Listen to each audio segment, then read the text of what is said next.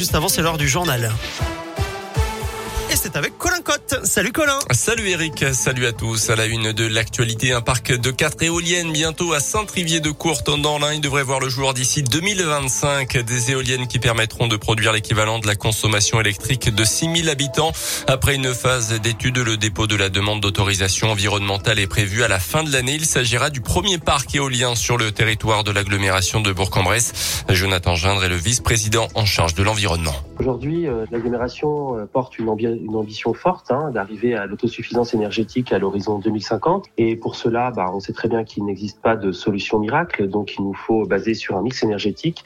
Et l'éolien fait partie aujourd'hui des pistes et du potentiel que nous avons sur notre territoire, la richesse de notre territoire, pour pouvoir euh, développer cette, cette ambition. Pourquoi Saint-Trivier de Courte? Parce que c'est la volonté portée souvent par les territoires, par le, par le maire qui a souhaité développer ce parc-là, le potentiel, bah, potentiel de vent Hein. En tout cas, ce qu'on souhaitait, c'est que de cette initiative de territoire, c'est qu'on souhaitait, nous, Grand Bourg Agglomération, en être acteurs aussi et pas simplement spectateurs. Le projet est porté par la Compagnie nationale du Rhône. Il s'appuie sur un partenariat public-privé. L'agglomération de Bourg détiendra 15% de la part du capital de la société qui a créé ce projet.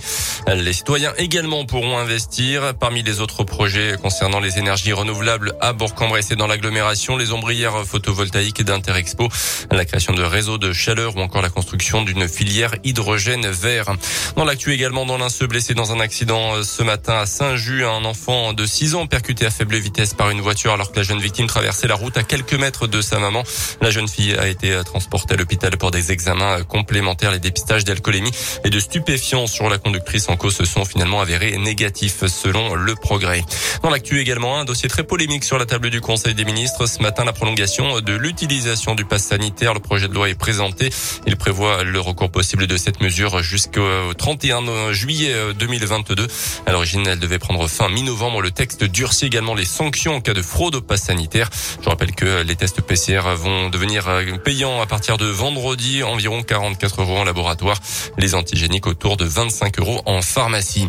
Les, la mort d'un soldat français au Mali, le maréchal des logis Adrien Kélin, 29 ans, appartenait au 4e régiment de chasseurs de Gap. Il est décédé accidentellement lors d'une opération de maintenance, a annoncé ce matin la ministre des Armées. À retenir également une panne géante chez les bergeurs. Au VH, de nombreux sites internet sont inaccessibles. Un des dirigeants parle d'une erreur humaine en cours de traitement.